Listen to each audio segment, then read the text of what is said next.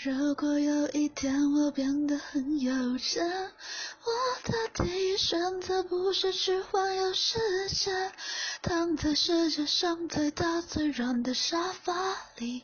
吃了就睡，醒了再吃，先过一年。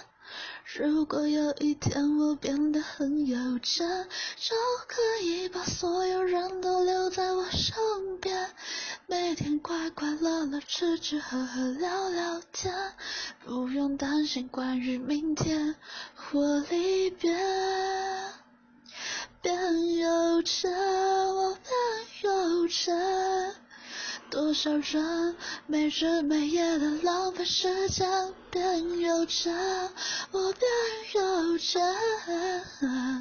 然后故作谦虚的说境界，而不是一切。